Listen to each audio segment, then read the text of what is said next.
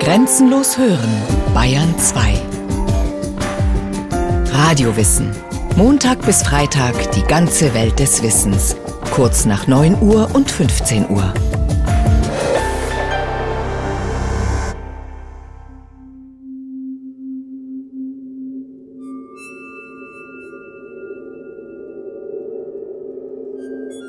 Es gab einen klaren Quell mit silberglänzendem Wasser. Hier ließ sich der Knabe nieder, und während er den Durst zu stillen trachtete, wuchs in ihm ein anderer Durst. Während er trinkt, erblickt er das Spiegelbild seiner Schönheit, wird von ihr hingerissen. Er weiß nicht, was er sieht, doch was er sieht, setzt ihn in Flammen. In diese Worte fasste der römische Dichter Ovid vor über 2000 Jahren die antike Sage von dem Jüngling Narziss. Damit beschrieb er auf poetische Weise ein psychologisches Phänomen, das laut der Erkenntnisse US-amerikanischer Forscher zu Beginn des 21. Jahrhunderts seuchenartig um sich zu greifen scheint. Paris Hilton und Michael Jackson sind dabei nur die berühmtesten Wiedergänger des mythologischen Jünglings in unserer Gegenwart.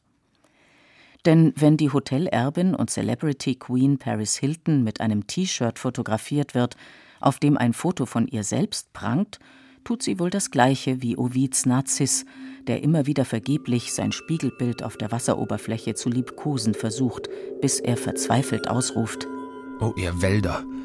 Hat je einer grausamere Liebesqual gelitten? Wer du auch sein magst, komm zu mir heraus. Was täuschest du mich, einzig schöner Knabe? Und wohin gehst du, Ersehnter? Ich bin es selbst. Ich habe es begriffen. Und mein Bild täuscht mich nicht mehr. Liebe zu mir selbst verbrennt mich. Ich selbst entzünde die Liebesflammen, die ich erleide. Dieses merkwürdige Verhalten und seine sonderbaren Gefühle sich selbst gegenüber machten Narziss zum Namensgeber der psychologischen Persönlichkeitsstörung Narzissmus. Heinz-Peter Röhr ist Therapeut und Autor. Er hat unter anderem das Buch Narzissmus, das innere Gefängnis veröffentlicht. Narzissmus ist das Wort für Selbstliebe. Und von Selbstliebe kann ein Mensch im Prinzip nicht genug haben, von wahrer Selbstliebe. Wenn wir von Narzissmus reden, dann meinen wir meistens die krankhafte Form von Narzissmus, also die beim Menschen vorkommt, die eigentlich keine Selbstliebe für sich empfinden können und die auf krankhafte Weise eine übersteigerte Selbstliebe nach außen demonstrieren.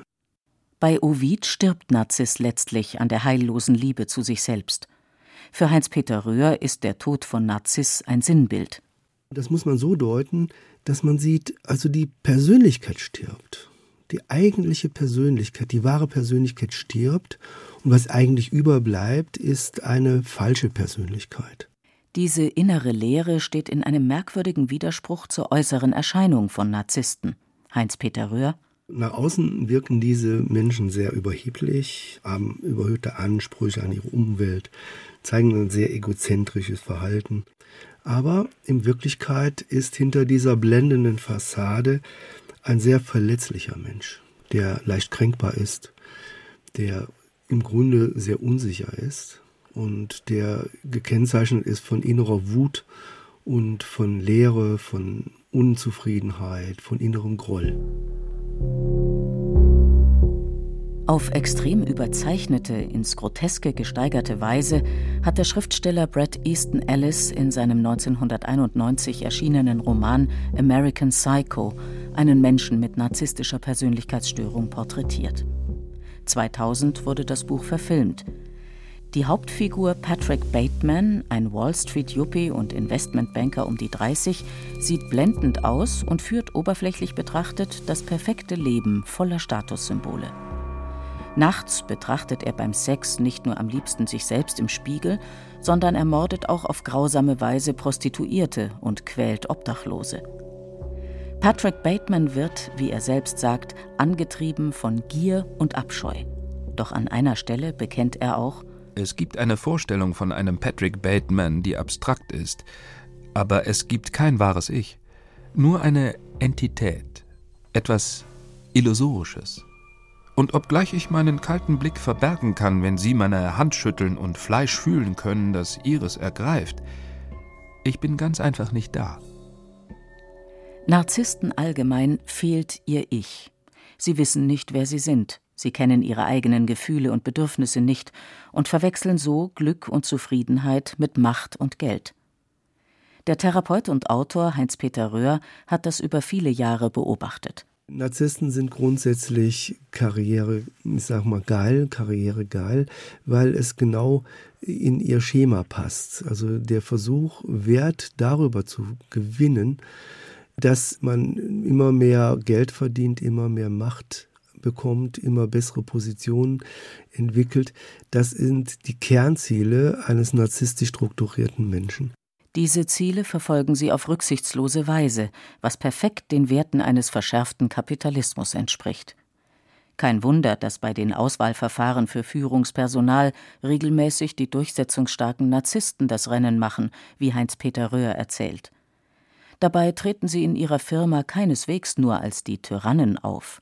Narzissten sind auch große Verführer. Der verführende Narzisst ist jemand, der Menschen auf geniale Weise dazu bringt, für ihn tätig zu werden oder für ihn dienstbar zu sein. Der verführende Narzisst ist jemand, der unendlich charmant sein kann, aber in Wirklichkeit sieht er seinen eigenen Vorteil und sieht nur seinen eigenen Vorteil. Also schamlose Ausbeuterei kann man auf Deutsch sagen.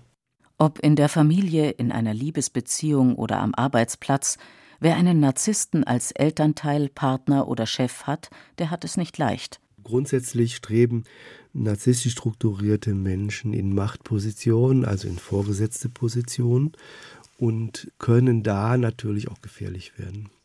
Die sind daran interessiert, ihre Macht auszubauen und die haben immer Menschen, die sie eventuell quälen oder denen sie äh, ihre Unzufriedenheit sozusagen hineinprojizieren. Also sie projizieren ihre Unzufriedenheit in die Umwelt und die Mitarbeiter haben mitunter sehr unter ihnen zu leiden, weil sie halt abwerten, weil sie halt nach Fehlern suchen, weil sie immer wieder ihre Macht demonstrieren müssen. Dabei führen Narzissten selbst keineswegs ein angenehmes Leben. In seinem Buch Narzissten, Egomanen, Psychopathen in der Führungsetage zitiert Gerhard Dammann einen Ratschlag für angehende Narzissten. Bevor du dich für diesen Weg entscheidest, blättere erst einmal in den Krankenakten vieler deiner Vorbilder. Paranoide Zustände, emotionale Verkümmerung, zwangsneurotisch um Kontrolle der Umgebung bemüht, von Misstrauen zerfressen, depressiv und mühsam von persönlichen Coaches aufrechterhalten. So gut er die innere Seelenpein vieler Narzissten beschreibt, dieser Ratschlag führt auch in die Irre. Schließlich suggeriert er, ein Mensch könne sich frei für einen narzisstischen Lebensweg entscheiden. Das Gegenteil ist der Fall, so der Therapeut Heinz-Peter Röhr.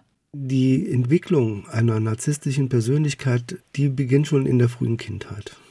Dass Kinder eine kalte, strenge Erziehung erleben, die davon gekennzeichnet ist, dass die Eltern sehr fordernd sind auf der einen Seite und aus ihrem Kind etwas ganz Besonderes eigentlich machen wollen. Oft ist diese Beziehung zu den Eltern von Kälte geprägt, also die fehlende emotionale Wärme oder die mütterliche Wärme, die wird dann oft vermisst und wird ersetzt durch perfektes Funktionieren. Also Perfektionismus ist zum Beispiel auch ein Kennzeichen der narzisstischen Persönlichkeitsstörung. In der Regel hatten Narzissten keine glückliche Kindheit. Sie durften nie richtig Kind sein, nie ihre kindlichen, überbordenden Fantasien und Gefühle auf richtige, auf gute Weise ausleben. Stattdessen wurden sie oft gemaßregelt oder zu Vorzeigeobjekten der Eltern zurechtgezurrt. Ich finde, dass diese Dynamik des Narzissten sich in dem Märchen der Eisenofen sehr deutlich abbildet. Zu der Zeit, wo das Wünschen noch geholfen hat, ward ein Königssohn von einer alten Hexe verwünscht, dass er im Walde in einem großen Eisenofen sitzen sollte. Da brachte er viele Jahre zu und konnte ihn niemand erlösen. Der Eisenofen zählt leider zu den unbekannteren Märchen der Gebrüder Grimm. Dabei steckt schon in diesen ersten beiden Sätzen nach Ansicht von Heinz-Peter Röhr das ganze Elend eines Menschen mit narzisstischer Persönlichkeitsstörung. Das ist eigentlich das größte Problem, dass äh, diese Menschen sozusagen um ihre wahren Gefühle ganz früh in ihrer Kindheit beraubt wurden. Sie durften nicht wirklich Kind sein. Sie durften nicht wirklich ungezwungen sein, sondern sie wurden eingesperrt in ein Gefängnis. Und dieses innere Gefängnis, so kann man das verstehen, das haben sie immer noch. Darin stecken sie immer noch. Aber weil die Magie der Märchen nun mal auch darin liegt, dass sie Lösungen für schwierige Probleme aufweisen, so gibt es natürlich auch in Der Eisenofen Hoffnung für den Königssohn. Einmal kam eine Königstochter in den Wald, die hatte sich irre gegangen und stand letztlich vor dem eisernen Kasten. Da sprach's aus dem Eisenofen Ich will dir wieder nach Hause verhelfen, wenn du willst unterschreiben zu tun, was ich verlange. Ich bin ein größerer Königssohn als du eine Königstochter und will dich heiraten. Da erschrak sie. Weil sie aber gerne wieder zu ihrem Vater heim wollte, unterschrieb sie sich doch zu tun, was er verlangte. Er sprach aber Du sollst wiederkommen, ein Messer mitbringen und ein Loch in das Eisen schrappen. Bis zum Happy End ist es für den Königssohn und vor allem für die Prinzessin noch ein langer, harter Weg. Einen Eisenofen aufzubrechen ist schließlich kein Kinderspiel. Und auch die Prinzessin legt mit ihrer extremen Selbstaufopferung ein merkwürdiges Verhalten an den Tag. So wird in dem Märchen Der Eisenofen die klassische Paarkonstellation eines Narzissten mit einem sogenannten Histrioniker erzählt. Heinz-Peter Röhr. Histrionisch heißt, dass jemand die Probleme emotionalisiert, dass er Theater spielt, dass er manchmal die Kontrolle über seine Gefühle verliert. Und dann wirkt eine solche Persönlichkeit faszinierend auf einen Menschen, der eine narzisstische Persönlichkeitsstörung hat. Nämlich der sitzt in seinem Gefängnis und sieht jetzt, da ist jemand, der kann fühlen, der kann lieben, der kann aus sich herausgehen. Alles Dinge, die ich überhaupt nicht kann. Und da entstehen dann symbiotische Beziehungen, wo jeder glaubt, man kann durch den anderen gerettet werden der Mensch in der, mit der histrionischen Störung denkt, also da ist jemand, der ist ganz stark, der ist so abgeklärt, der ist so knallhart, der weiß, was er will, der kann sich durchsetzen, der kann mir helfen, der kann mich aus meinem Chaos bringen, der kann mir Struktur geben, der kann mir helfen. So entstehen diese Symbiosen aus histrionischen Persönlichkeiten und narzisstischen Persönlichkeiten. Natürlich entsteht da sehr schnell die Entwertung weil der Narzisst spürt, da ist jemand, der kann sich selber nicht wirklich strukturieren, der bekommt das alles nicht auf die Reihe. Ständig muss ich ihm helfen, ständig bin ich derjenige, der ihn beruhigen muss. Und da entsteht dann diese Entwertung und dann kommt es nicht unweigerlich zur Trennung sondern die Menschen bleiben zusammen, aber sie leiden aneinander. Ein einziges Schlachtfeld und gibt so äh, ein Beispiel dafür, das wäre Liz Taylor und Richard Burton. Das Schauspielerpaar Liz Taylor und Richard Burton war in den 60er Jahren des 20. Jahrhunderts berühmt für sein turbulentes Liebes- und Eheleben. Entsprechend nahe lag es, die Filmadaption von Edward Albees Theaterstück Wer hat Angst vor Virginia Woolf, in dem Liz Taylor und Richard Burton die Hauptrollen spielen, als Szenen ihrer Ehe zu deuten. Martha ist die Tochter eines College-Präsidenten, George, ihr Ehemann, ein kleiner Dozent am Geschichtsseminar eben jenes Colleges. Nach einem Abendessen beim Präsidenten haben die beiden noch die Neuzugänge am College, den Biologen Nick und seine Frau Putzi, auf einen Drink zu sich eingeladen. Statt eines netten Ausklangs des Abends erleben Nick und Putzi jedoch eine einzige Eheschlacht, in der unter anderem Martha ihrer ganzen Enttäuschung freien Lauf lässt. Georgie boy didn't have the stuff. Maybe he didn't have it in him. Stop it, Martha. Like hell I will. Ich bin mit diesem Versager sitzen geblieben. Mit diesem geschichtlichen Versager. Hör auf, Martha, hör auf. Die Tochter des Schulpräsidenten heiratete, von dem etwas erwartet wurde, sich als niemand entpuppte. Als Bücherwurm, als verträumter, zerstreuter Professor, aus dem nichts geworden ist, der keinen Funkenmumm in den Knochen hat, auf den niemand stolz ist. Bist du zufrieden, George? Ich hab dich gewarnt. Ich hab gesagt, hör auf. Wer hat Angst vor Virginia Woolf? Virginia Woolf, Virginia Woolf. Wer hat Angst vor Virginia Woolf? Rennen.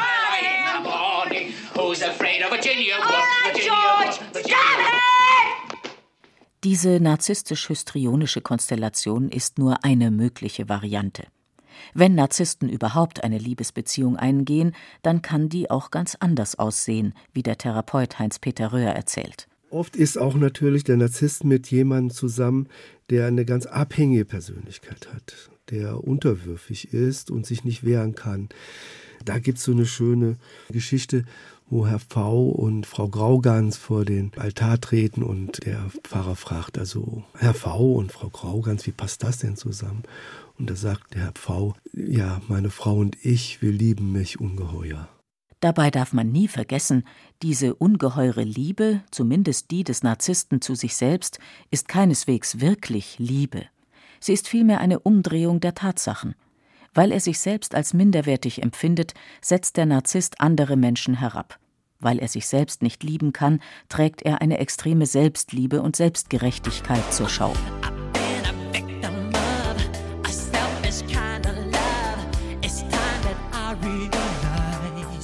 Eins der jungen Beispiele, Michael Jackson, der hat so ein inneres Programm in sich getragen, wie ich genüge nicht. Und er hat versucht, erstmal seine schwarze Hautfarbe durch Bleichungsmittel zu verändern und die Nase versucht zu operieren. Aber das Selbstwertgefühl kann man nicht operieren. Trotz aller Operationen, der King of Pop kam in den fast 50 Jahren seines Lebens nicht zur Ruhe und musste sich regelmäßig mit Schlaftabletten betäuben, bis er 2009 an einer Überdosis starb. Ausgerechnet der Song Man in the Mirror zu Deutsch Mann im Spiegel von 1988, kletterte nach seinem Tod wieder die US-Charts bis auf Platz 2 empor.